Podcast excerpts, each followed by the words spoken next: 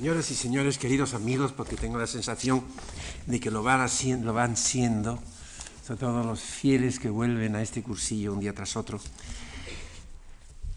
se imaginarán el miedo y el temblor, por decirlo con Kierkegaard, con el que realizo el salto que me lleva de Cervantes a Shakespeare.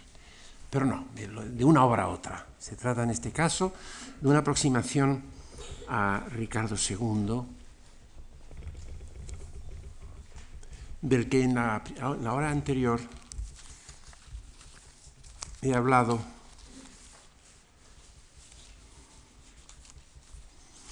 Del punto de vista, en primer lugar, del texto mismo, que no plantea muchas dificultades,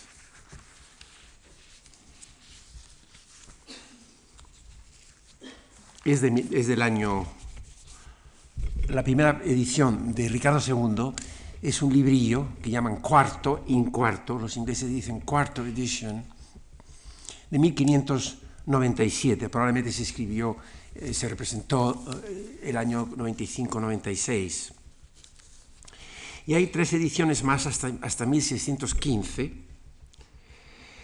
con el nombre de Shakespeare en la portada desde la segunda edición. Cuatro ediciones, pues, del cuarto y la edición de 1608 es la primera que incluye la escena de destronamiento o abdicación voluntaria del rey, que es importante. Fue posible después de la muerte de la reina Isabel el año 1603. Menciono esto como indicación de la pertinencia política de, este, este, de estos dramas, dramas históricos del, del momento de Shakespeare en Inglaterra en aquel momento. Fíjense también que el, título primero era la tragedia del rey Ricardo, The Tragedy of King Richard II.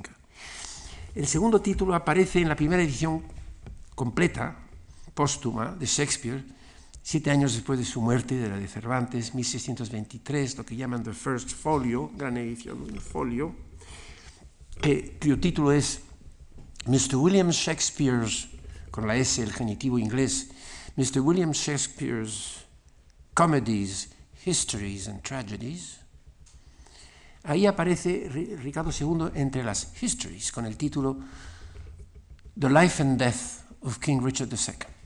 Es importante esa dif diferencia. Bueno, quisiéramos hablar del problema de, la, de si eso no es tragedia, en el sentido pleno de la palabra, podríamos hablar de eso, pero prefiero dejarlo para la, la, la, clase siguiente porque ese, ese, ese, tema es ineludible, ineludible para esa inmensa tragedia que es el Rey Lear. Aquí probablemente, sin duda, es responsable el rey Ricardo en gran parte de su muerte y de su, de su caída, de su caída primero, no de su muerte por cuanto es asesinado. Hay otros culpables su sucesor, el rey Enrique IV, también participa de su culpabilidad. Eh, casi nadie es inocente, la, culpa está muy, muy, repartida. El sentido de la vida como pena, como dolor, en inglés grief, es constante, es una palabra clave de la obra.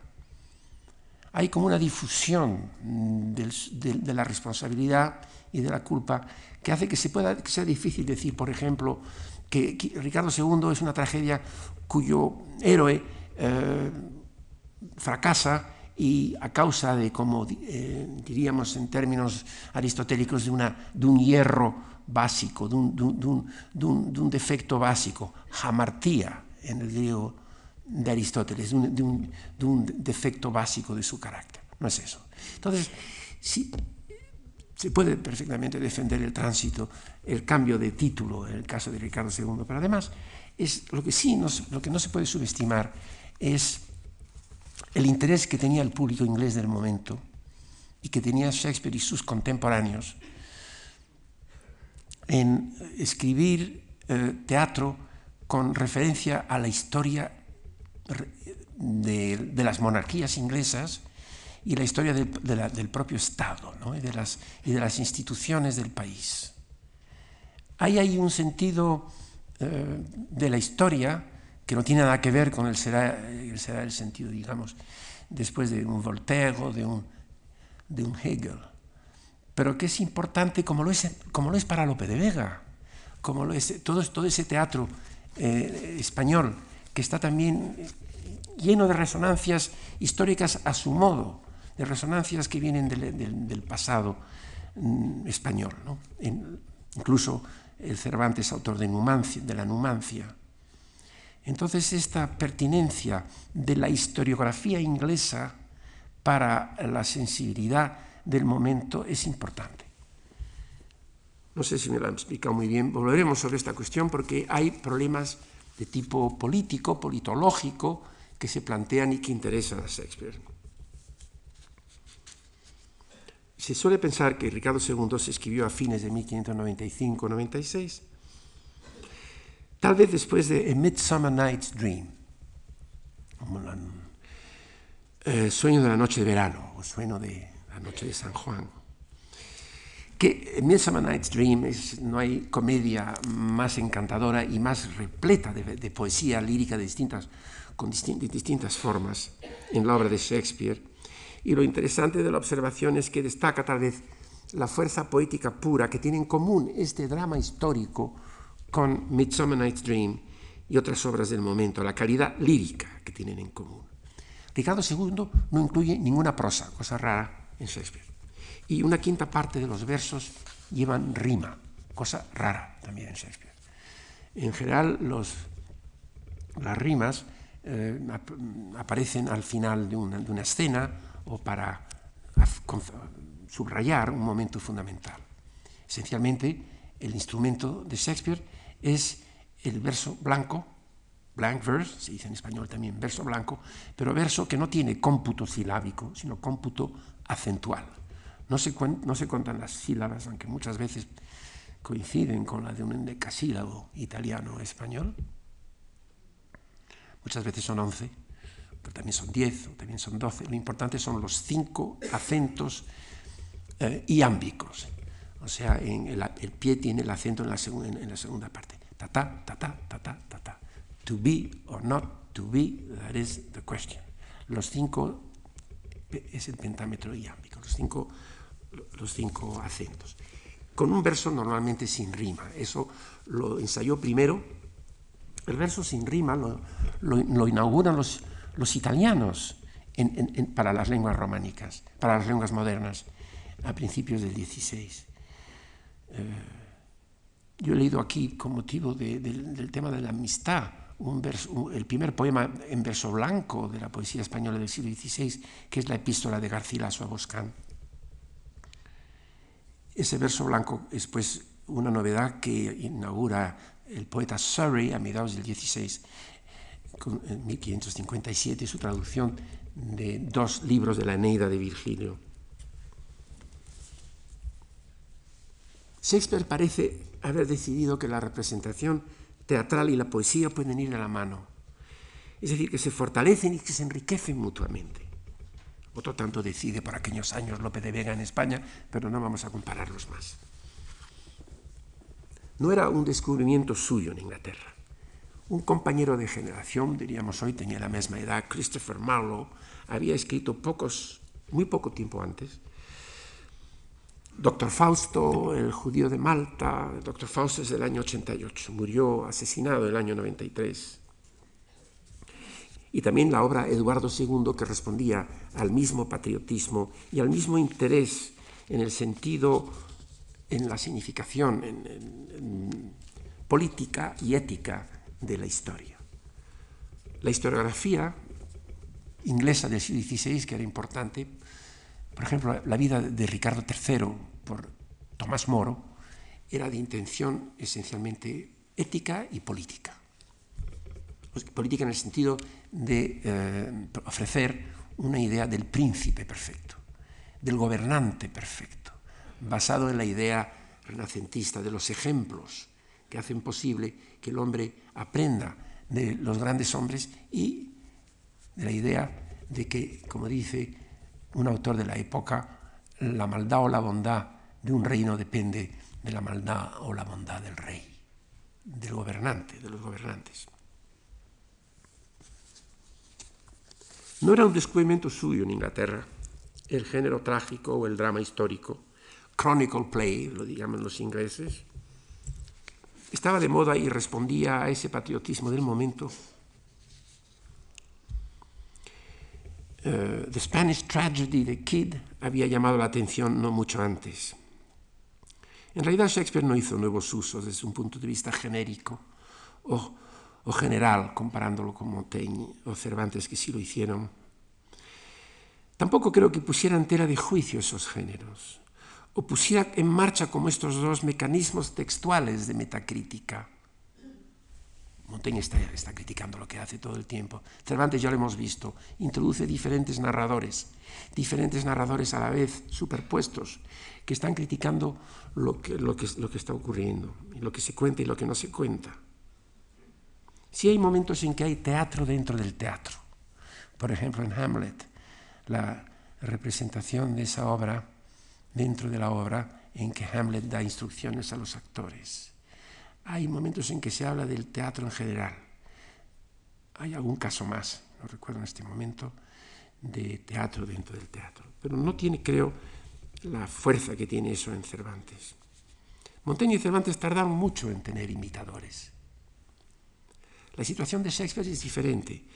Es más comparable a la de un dramaturgo español después de Lope ¿verdad? Forma parte de todo un, digamos, un, grupo de autores que al mismo tiempo están desarrollando una, unas letras nacionales, un teatro nacional, una poesía nacional. Y después de él, otros siguieron, después de, ya sabemos que después de Cervantes no, pero después de, de, de, de Shakespeare, otros siguieron los inferiores a él, pero de notable calidad, los llamados Jacobean Dramatists, arreglo al, al nombre de, del rey eh, sucesor de Isabel III, James I, el rey Jacobo, Webster, el, el autor de eh, La Duquesa de Malfi, The White Devil, eh, Turner, Ford, Messenger, Middleton, fueron unos, unos eh, y algunos de ellos despreciaban a Shakespeare, como Webster. Muchos de ellos elogiados, casi redescubiertos como poetas por T.S. Eliot en su crítica de los años 20 y 30. Esta integración de la poesía en el drama es importante. O sea, la historia tiene sentido como tal, tiene un sentido político y ético, pero al mismo tiempo la obra tiene sentido como creación poética a la vez, ¿verdad? Y eh, he tratado de, de comentar en mi hora anterior desde el punto de vista de las metáforas y de los temas, de los motivos reiterados. La, lo principal del primer acto, que es el doble destierro al que son condenados Bolingbroke, que luego será sucesor del rey y será Enrique IV, y Mowbray. Se celebran unas justas en Coventry, con, se imaginan ustedes el, espectáculo visual que suponía eso. Trompetas, fanfarrias, eh, toda una serie de eh, personajes, el, séquito del rey, que hacen posible que sea importante ese momento en que el rey además actúa como tal, dirige esas justas en que se enfrentan estos dos rivales y en ese momento se interrumpe la acción entrelaza muy hábilmente Cervantes estas justas con la presentación de una escena, la escena segunda del primer acto, en que interviene la reina, en que viene la, interviene la viuda del duque de Gloucester, la duquesa de Gloucester. Y es que antes y después de esta acción, del tiempo, digamos, teatral, existe el tiempo histórico. Y antes de esto, el público sabía más o menos que habían que eh, los regentes, entre los regentes que habían dirigido los destinos de Inglaterra, mientras el rey Ricardo era, era, era muy joven, desde los 10 años o 11 años que era rey, uno de ellos, el duque de Gloucester, fue asesinado en Calais y el que llevó a cabo ese asesinato fue Mowbray, fue Mowbray y parece que en ese momento el rey fue cómplice porque Gloucester eh, el futuro rey lo permitió porque Gloucester eh, se le había opuesto y tal vez tenía también la ambición de derrocarle. Se recuerda, pues, de paso, que tiene cierta culpabilidad el propio rey antes de que empiece la obra. Y después de todos estos fanfarrias y chambelanes, el rey actúa como, como tal y destierra sentencia, la sentencia la siguiente, Maubre, 10 años de destierro, no, Bolingbroke, 10 años de destierro, Maubre, toda la vida. Y las respuestas son poéticamente, verbalmente notables.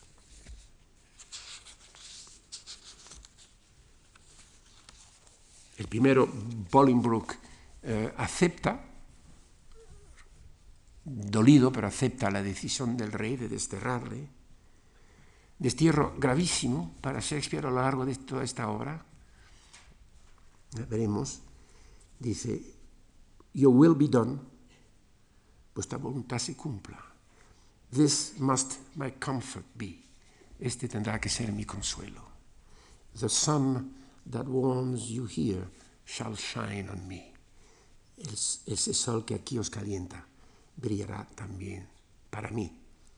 And those his golden beams that you here lent, y esos rayos dorados que ahora os regala, shall point on me and gild my banishment. Se dirigirán sobre mí y dorarán mi destierro. ¿Verdad?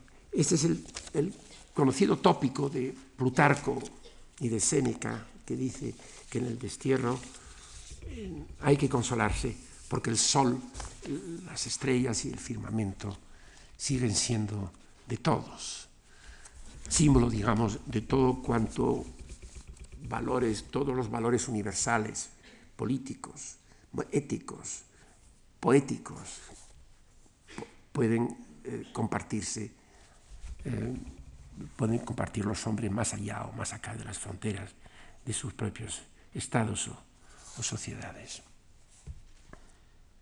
Pero claro, el desterrado comparte los rayos solarca con el, solares con el monarca, en esta obra, en el fondo, inmensamente monárquica. Maubrey luego también se queja y, no, y lamenta ante todo la pérdida de su lengua materna. Son versos que a mí me, me han emocionado hace tiempo, porque dice, The language I have learned these 40 years. El lenguaje que he aprendido durante, a lo largo de estos 40 años. My native English, now I must forego. Debo ahora abandonar mi inglés natal. And now my tongue's use is to me no more than an unstringed viol or harp. El uso de mi lengua no es para mí más que una viola sin cuerdas o un arpa sin cuerdas. El, adjetivo está antes, unstringed viol or harp. No dice, dice que el inglés lo ha venido aprendiendo durante 40 años. el inglés no es una lengua, la lengua no se sabe, se sigue aprendiendo. ¿no? The language I have learned these 40 years. My native English now I must forgo. Bueno, entonces aparece el, padre de Bolingbroke, John of Gaunt, que había sido uno de los tres regentes, duque de Lancaster. Luego está muy enfermo y agoniza en escenas poco después. Juan de Gante nació en, Gante, John of Gaunt, y trata de consolar a Bolingbroke mediante unas metáforas que tienen que ver, unos, unos, tópicos que proceden del neoestoicismo de la época. Ese que tanto eh, apreció hasta cierto punto Montaigne, ¿verdad? Y dice, le dice, todos los lugares que visita el ojo del cielo son para él, para el sabio, puertos y asilos felices. No te preocupes el destierro. All places that the eye of heaven visits are to a wise man ports and happy havens, puertos y asilos felices. Entonces dice estoicamente, teach thy necessity to reason thus. Enseña tu necesidad a, razonar así. There is no virtue like necessity. No hay virtud como la necesidad. Virtue, fuerza, virtus. Es la idea de que cualquier adversidad es una oportunidad para el estoico. La idea de, este, de Séneca, sobre todo, en fin, también expresada en las epístolas de Séneca y tan leídas, que cualquier adversidad es una oportunidad para mostrar la fuerza del carácter interior de la persona. There is no virtue like necessity. Y, aquí, y aquí alude a otro tópico antiguo respecto a, los males del exilio, y es que Diógenes el cínico fue desterrado de su pueblo natal, me acuerdo el nombre ahora, en Asia Menor, y eso fue a Atenas, y cuando se fue les dijo a los que le habían desterrado, y yo le, le, condenamos a salir de su pueblo, le dijeron, y él contestó, yo les condeno a seguir donde están, les condeno a seguir donde están. Y es lo que dice aquí, Think not the king did banish thee, but thou the king. No piensa que el rey te ha desterrado, sino tú al rey. Y estas palabras provocan ese derroche de talento dialéctico por parte de Bolingbroke, totalmente opuesto a la consolación estoica, como Shakespeare en toda esta obra, que cité de paso hace unos días, cuando dice, Oh, who can hold the fire in his hand by thinking on the frosty Caucasus? Or cloy the hungry edge of appetite by bare imagination of a feast. ¿Quién puede saciar el, filo del apetito por la mera imaginación de un festín? O revolcarse desnudo en la nieve de diciembre, o wallow naked in December snow by thinking, insisto en thinking, por el puro pensamiento, by thinking on fantastic summer's heat, en el calor de un estilo, de un estilo imaginado. Los dolores no son inconsistentes, las cosas no se someten a la razón, meramente mentales para posturas mentales. Aquí lo, que, me parece muy interesante para entender esta, esta confluencia de historia y de poesía es eh, la repetición de unas imágenes básicas martilladas en la conciencia del público por, Shakespeare, como es ante todo la idea de la, de la, relación entre el cuerpo del hombre y la tierra. Eh, la muerte es el destierro del alma del cuerpo. El hombre desterrado de su tierra es lo mismo, es lo, dice más de una vez. Lo dice mm, Bolingbroke cuando eh, se enfrenta con Mowbray y le sorprende que no le haya, había dictado su sentencia.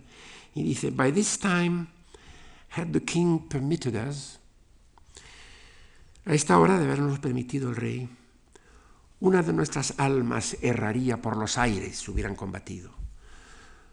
One of our souls had wandered in the air, banished this frail sepulchre of our flesh, as now our flesh is banished from the land desterrada de este débil sepulcro de la, de, de la, carne, como ahora nuestra carne es desterrada de este país. No.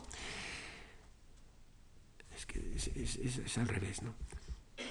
Banish this frail sepulchre of our flesh, desterrada de este débil, débil sepulcro, como ahora nuestra carne es desterrada de este país, as now our flesh is banished from this land.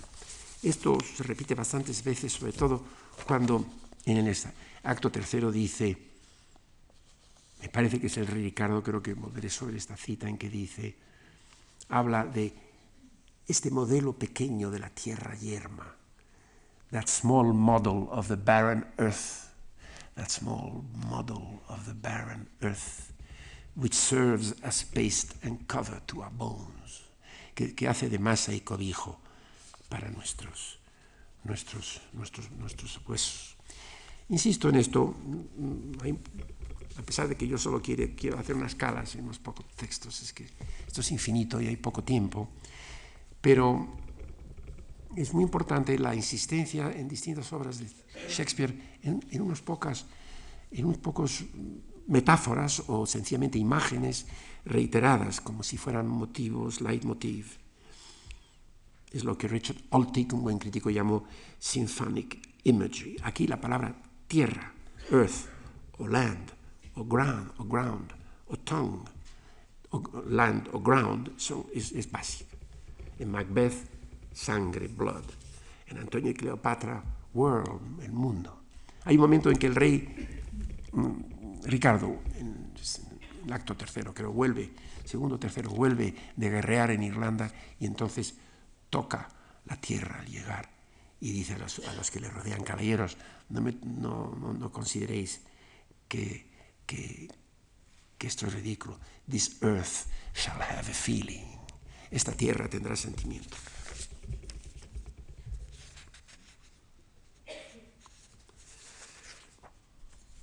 La escena de las justas o del pleito público plantea un problema ante el público isabelino.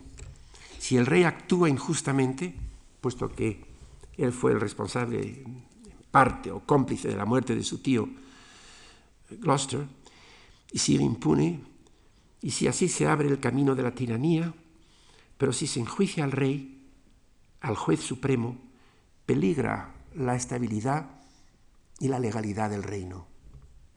Era una preocupación de la época, por lo menos en Inglaterra y en Francia. Recuerden el, alegato retórico del gran amigo de Montaigne, Etienne de la Boétie, contra el, contra el dictador, diríamos hoy, contra el gobernante único, contraint, el contraint de la Boétie, la servitude volontaire, que Montaigne tenía la intención de colocar en medio de su primer libro, pero no pudo, no, no, no, no, se atrevió, ¿verdad? Y ese texto de la Boétie fue publicado por los hugonotes en contra de la, corona francesa. El grado o el alcance justo del poder del monarca que Shakespeare proyecta sobre la Edad Media inglesa. Esta escena de la anulación del poder de Ricardo II se, canceló y algunos la recordaron tras la rebelión del conde de Essex en 1601 como posible antecedente. A Ricardo II le interesa desterrar a Bolingbroke, que le amenazaba veladamente, y luego confisca sus propiedades. Cuando Bolingbroke vuelve, se desdestierra, digamos, invade el país y se propone alzarse con la corona, vulnera el principio más abstracto que los derechos de propiedad y su propiedad, del derecho de herencia real sancionado por Dios. Bolingbroke no tiene derecho a ser rey, pero es más astuto, más fuerte, más eficaz y se presenta como un restaurador del orden. Y es una diferencia que Shakespeare dramatiza como una cuestión de carácter individual. Al mismo tiempo, los nobles se sienten amenazados por el agravio de Bolingbroke, que pone en peligro la estructura social de la que dependen y respetarán al rey. Shakespeare prodiga los apoyos dados a los derechos del rey por la gracia por la gracia de Dios. No habrá aquí historia en el sentido hegeliano, como decía, pero sí, sí, eh, tiempo histórico que envuelve el tiempo personal y una a los hombres. Así, la profecía del obispo Carlyle, cuando dice, antes del destronamiento del rey, pronuncia una terrible profecía, porque se está rompiendo eh, un, concepto del Estado justo. My Lord of Hereford here. Eso es la escena 4 del en la escena primera del cuarto acto, dice, dice el obispo Bishop of Carlisle. Hereford es un título también de Bolingbroke. My lord of Hereford here, whom you call king, que llamáis rey, is a foul traitor. Es un traidor malvado. To proud Hereford's king, al rey de Hereford. And if you crown him, si le coronáis, let me prophesy The blood of English shall manure the ground. la sangre de los ingleses abonará la tierra. In future ages, grown for this foul act. Y continúa. and peace shall go sleep with Turks and infidels. La paz irá a dormir con los turcos y los infieles. And in this seat of peace, en esta sede de paz, tumultuous war shall kin with kin and kind with kind confound. Disorder, horror, fear, and mutiny shall here inhabit, and this land be called the field of Golgotha and dead men's skulls. Es una enorme fuerza esta, esta denuncia de Carlyle, ¿verdad? Estas concepciones se sienten como caducas. El juicio que combate la autoridad divina. Teóricos como Maquiavelo han insistido pragmáticamente en la naturaleza de un poder político alejado tanto de normas religiosas como de normas morales. Se abre camino una concepción secular de la monarquía. Se enfrentan dos concepciones y Bolingbroke lo sabe. Ya rey, Bolingbroke procura merecer el consentimiento de los demás, el aura de autoridad justa que sí poseía Richard, a quien no se puede solo encarcelar o dejar que le asesinen. Hay que conseguir que él mismo abdique, pero Richard habrá sido de todas formas, claro, responsable de su caída. Ocasión que Richard aprovecha para ejercer sus dotes poéticas y teatrales, que son extraordinarios su capacidad de significación y de poesía como individuo. Now mark me, y se, se, se observa a sí mismo. Now mark me, dice.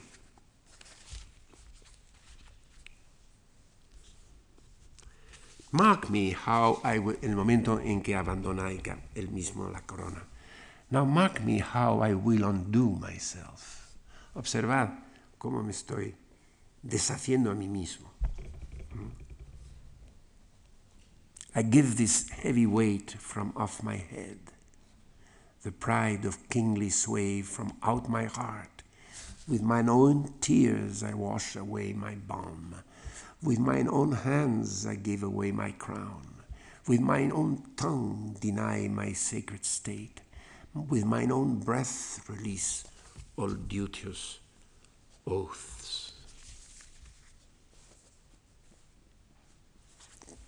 Traduce Ángel Pujante en la, en el, traducción de Colección Astral. Ahora observad cómo me despojo de la cabeza, con mis lágrimas borro el óleo, sagrado, el óleo sagrado del rey ungido. Con mis manos entrego la corona, con mi lengua abdico mi sacro poder, con mi boca disuelvo juramentos de vasallos. En ese momento está también insistiendo en el origen de su, de su de la justificación de su poder. Es una dramatización que en el fondo pone en entredicho el prestigio y la justicia del poder de Bolingbroke como rey. Bolingbroke será consciente de eso, de su propia culpa. Habla al final, en los últimos versos, de su guilty hand, de su mano culpable. Y se augurarán dificultades uh, futuras recordando las sombrías profecías del obispo de Carla.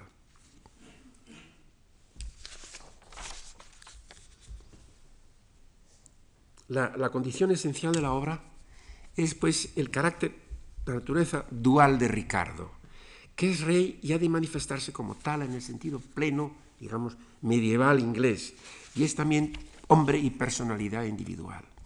Este dualismo es de por sí un atributo político el gran historiador alemán Ernst Kantorowicz, que escribió un gran libro sobre Felipe II de Sicilia, que luego fue exiliado en Estados Unidos, en Princeton, tuve el gusto de conocerle, argumenta que coincide esto con la doctrina legal medieval en su libro The King's Two Bodies, publicado en Princeton en 1957 los dos cuerpos del rey. Según esta, el monarca poseía, además de un cuerpo físico y mortal, una, existencia jurídica, él también, como gobernante. Era dos personas a la vez, ficción jurídica que, según Kantorowicz, acaba, acaba por desmoronarse durante estos tiempos. Pero además, este dualismo de Ricardo manifiesta una una dimensión humana más general, que Shakespeare como también Cervantes la toqué en la última conferencia, acentúa con fuerza. que es la excisión entre la interioridad del hombre y el papel social o profesional, incluido cualquier rol, como diríamos hoy, en su, en su función pública. El sujeto íntimo, la base invisible y muy probablemente desconocida de la persona y su diferencia frente a la presentación de un determinado yo ante los demás seres humanos. Esta distancia entre la función colectiva y la interioridad del individuo, evidentemente importantísima en el caso del rey Ricardo, es lo que Shakespeare destaca en Ricardo II y lo que hace que el propio Ricardo lo que él, mismo comprende y expresa con gran facilidad verbal y poética y da un sentido, como ven ustedes, no meramente político, político-ético al, dilema que se, que se plantea en la obra. Esta diferencia entre el hombre interior y el hombre exterior se, se, se acentúa durante el Renacimiento y el post-Renacimiento. En el arte y la literatura de Grecia se suponía que las expresiones del rostro, los gestos, las actitudes visibles eran manifestaciones naturales del movimiento del espíritu y del carácter de la persona y de su situación en el mundo.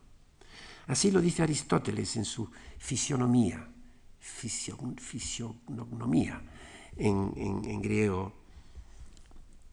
Hablando de la chanson de Roland y de la épica medieval, el gran Leo Spitzer, al que me he referido más de una vez, explica que en esa épica francesa toda emoción se traduce en gesto. Toute émotion se trahit en geste. Todo gesto revela una emoción. El gesto es, diría yo, dice Spitzer, psicofísico. El arte de la fisonomía, por cierto, de la expresión correcta de las pasiones, es, eh, seguirá sirviendo de instrumento para los pintores del Renacimiento. Giambattista della Porta, el escritor italiano, escribe una conocida eh, un tratado del año 1586 de humana fisionomía. No así quienes insisten en la distancia entre el hombre interior y su, su digamos, percepción visible.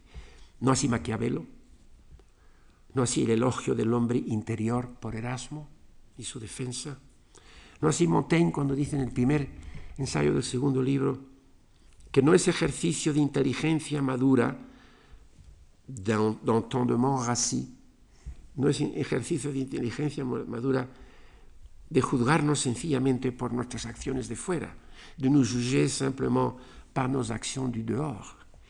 Il faut, sonder jusqu'au dedans. Hace falta bucear, explorar hasta, dentro. Recordemos la división esencial de los personajes picarescos en que he insistido a través de la ilustre Fregona, y la ignorancia mutua de esos personajes y la ignorancia mutua de los personajes del, del eh, curioso impertinente, en que los grandes amigos, la perfecta amistad conduce al momento en que dice uno al otro, pero pasa, resulta que tú no me conoces y yo no te conozco. Hasta llegar al, napolitano Torquato Accetto, que teorizó la distinción entre la simulación y el disimulo, en su de la dissimulazione, dissimulazione honesta, de 1641. La disimulación honesta puede ser honesta porque no, no falsea la verdad, sencillamente la oculta. Ah, pero el que simula sí, el que simula miente. Resume Torquato Accetto. Si simula quello che non è, si disimula quello che è. Bueno, paso ahora a lo que me parece una, también una constante poética que va construyendo un mundo ficticio al mismo tiempo que un mundo político, ético, de origen histórico y de pertinencia histórica, y que hace que por eso me parece bien que no se, esté entre las tragedias Ricardo II, porque es, es la difusión total del concepto de pena y de dolor a través del mundo. Es un mundo apenado, un mundo de pena, de dolor. Grief es la palabra, grief. Grief, grief es, es dolor, es pena, es duelo. Existe, plural griefs, existe el verbo to grieve. To grieve es condolerse. También expresa el duelo, to grieve. Y esto es una condición constituyente, sostenida, reiterada de este drama histórico. Grief personal, pero que se corresponde con los desbarajustes sociopolíticos, la, la, ruptura del tejido colectivo que vienen a amenazar con un desorden de alcance cósmico. De eso hablaremos con motivo del Rey Lear, pero es evidentísimo que aquí Shakespeare se me, despega un poco de los otros dos grandes escritores de que he hablado en este cursillo, a través de su eh, sentido eh, unitario del mundo como un orden en que eh, el orden social, los órdenes éticos, los órdenes individuales, todo ello está esencialmente implicado y reunido. Eh, los desastres que pueden ocurrir en la sociedad tienen consecuencias finalmente naturales, cósmicas. Existe un mundo interrelacionado, un cosmos, un universo interrelacionado, dentro de la cual puede haber rupturas y escisiones. Es más, hay rupturas e incisiones. Hay, hay, hay, personajes que rompen y que se marchan y que, y, que, y que, se crean una vida propia e individual, como en Cervantes. Y como lo intenta Montaigne a través de su propia, de su propia eh, andadura y su propia trayectoria mental y, y emotiva. Pero esa, esa ruptura, esa escisión, quiero decir, entre el hombre y la sociedad tiene consecuencias muy graves, siempre en Shakespeare. Pero se indica repetidamente que tan problemático como el dolor es su percepción, la posibilidad de conocerlo. Y en el teatro este problema cognoscitivo va de mano con la vista, con las experiencias visuales. El acto primero había planteado en la famosa justa la cuestión, ¿quién es el traidor? ¿Cómo se conoce al traidor? La duquesa de Gloucester había dicho en esa escena que les digo, la escena 2, que se cuela en medio de la, de la justa en el primer acto, había dicho, la viuda de Gloucester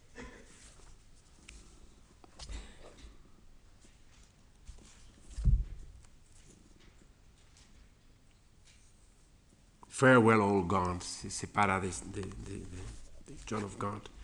Thy sometime brother's wife, um, la que fue cierto tiempo la mujer de tu hermano, with her companion, grief, must end her life. Tiene que terminar su vida con su compañero, la pena, grief.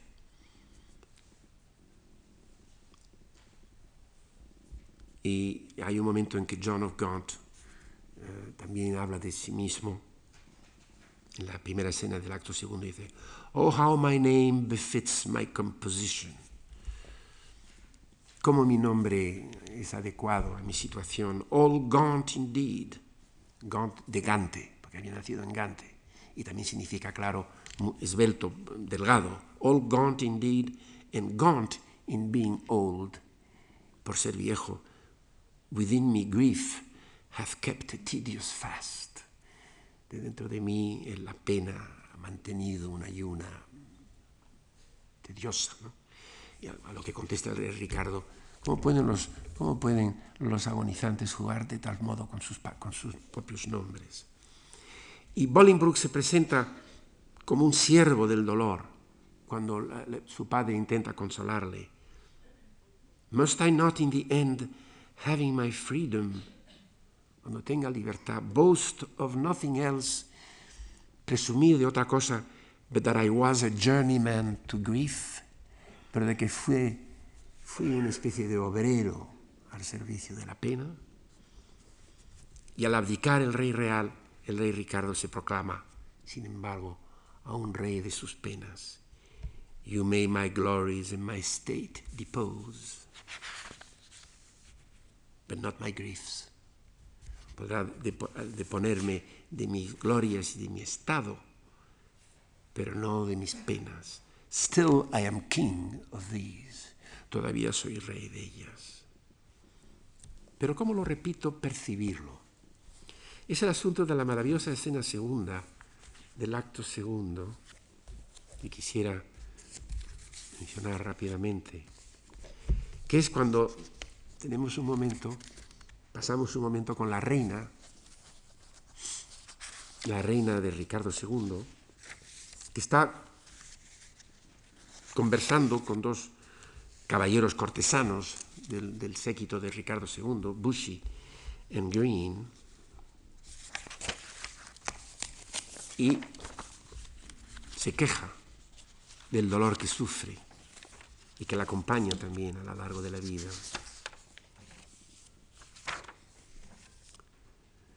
Dice Bushy al principio de esta escena, Madam, Your Majesty is too much sad. Su Majestad es demasiado triste. You promise me tal de no serlo tal. Y de mantener una, una, una disposición de ánimo alegre. Se lo prometió al rey y contesta la reina. To please the king I did. To please myself I cannot do it. Para dar gusto a al rey pude hacerlo, para mí misma no. Yet I know no cause, no, no, no conozco la causa why I should welcome such a guest as grief.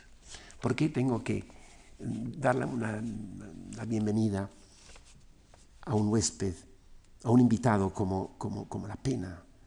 save bidding farewell to so sweet a guest as my sweet Richard. With something it grieves, como insiste en la misma palabra, no dice sorrow en este caso, no dice, dice grief, more than with parting from my lord the king.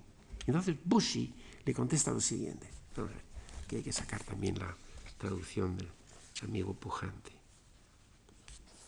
Espera.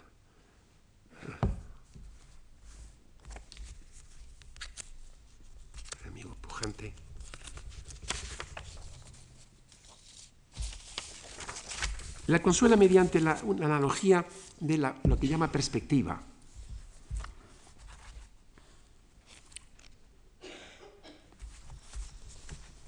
To please the king, dice Bushy, each substance of grief hath twenty shadows.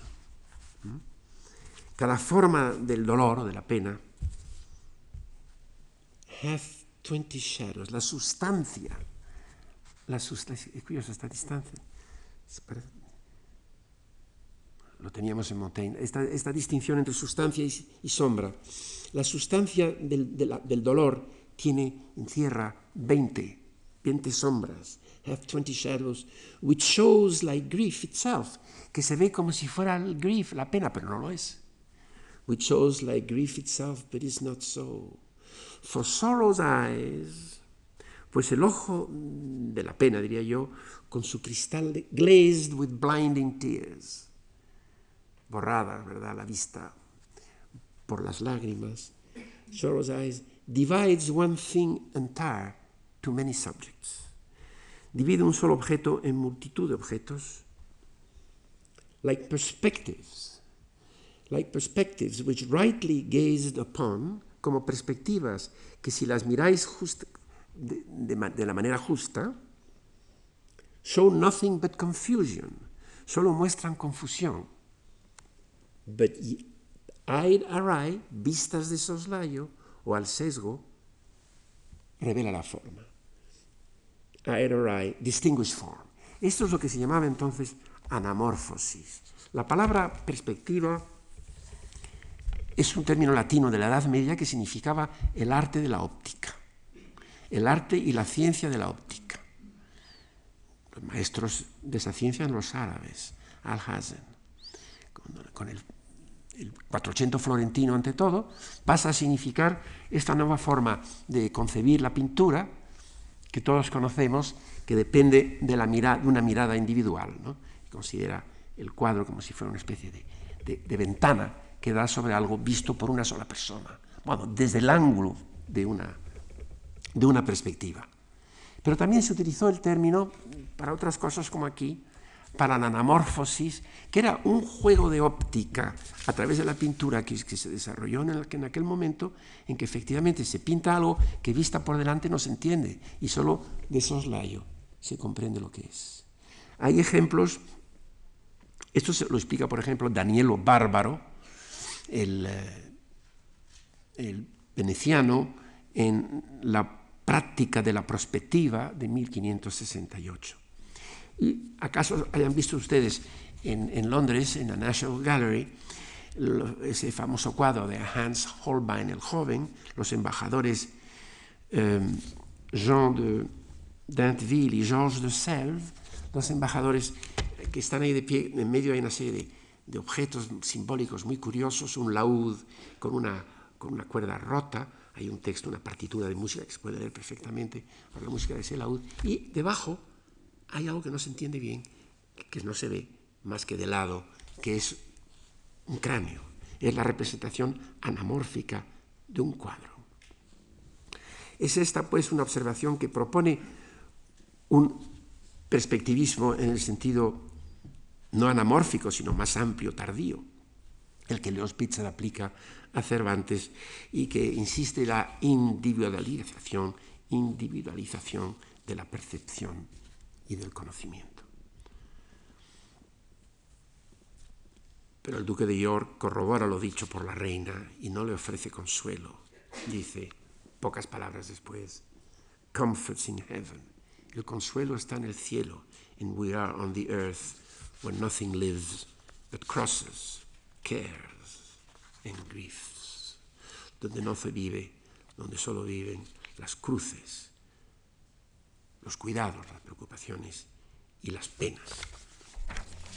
Ven ustedes, pues, cómo se, es lo único que he tratado de, de mostrar hoy, cómo confluye el uso poético de la palabra, el uso estructural de la metáfora y de los motivos dominantes con la principal preocupación poética. Lo que pasa es que me he dejado fuera, no creo que me queda un momentito, me he dejado fuera, pues claro, por favor, la escena maravillosa en que demuestra mucho mejor lo que acabo de que es la famosa escena del espejo.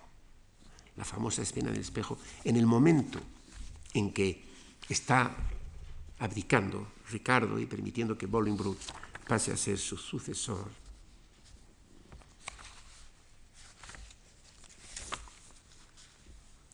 Pide un espejo, o le traen un espejo. Es que esto es infinito.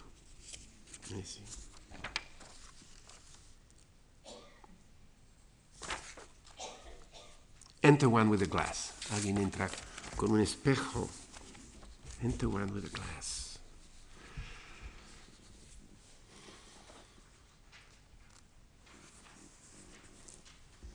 Y se mira a sí mismo en el espejo, el rey, y dice, ¿cómo? No, tengo más arrugas que antes, está mirando. Y dice, was this the face like the, that did, that like the sun did make beholders wink? Is this the face which faced so many follies? Esto es pura intertextualidad, en este un caso muy pura, famoso verso de Marlowe en Doctor Fausto, en, que Marlowe ve, eh, una, le permite mágicamente, se le permite al doctor a Fausto que vea una imagen de Helena de Troya y dice, Is this the face that launched a thousand ships? Es, esta, es este el rostro que lanzó al, a que botó ¿verdad? al agua a, a, mil, a un millar de barcos, muy famoso, y aquí lo repite, juega con eso Shakespeare. Is this, was this the face, is this the face which faced so many follies, that was at last outfaced by Bolingbroke? Hace juegos de palabras. Decía el doctor Johnson, poco amigo de Shakespeare en mediados del siglo XVIII, que la Cleopatra de Shakespeare, con la cual hubiera perdido un, un, imperio si hubiera podido, era el juego de palabras. ¿no? Y entonces se rompe, se rompe el espejo, lo tira al suelo. Ahí está, roto en mil pedazos. Atiende. Mark Silent King, dice a Bolingbroke, su futuro rey, o rey en ese momento. Mark Silent King, the moral of the sport. How soon my sorrow hath destroyed my face. Vea cómo en la moraleja de este juego, que pronto el dolor me ha arruinado el rostro. Y dice Bolingbroke con una concisión perfecta, dice, The shadow of your sorrow, la sombra de su pena, de su dolor, hath destroyed the shadow of your face. The shadow, la sombra del rostro es, es, lo que ve en el espejo. Y la sombra de su pena, porque es inauténtico, lo que es la, la expresión, la expresión, su aspecto visible es inauténtico. The shadow of your sorrow hath destroyed the shadow of your face. Y Richard dice, say that again. Dígame, dígame otra vez, say that again. The shadow of my sorrow. Ha! Let's see. It is very true. Es verdad. Es verdad, es así. Mi dolor se aloja dentro y las formas externas del pesar no son más que sombras de la oculta pena que en silencio se hincha en el alma atormentada. Más claro en inglés, siempre. Say that again. The shadow of my sorrow.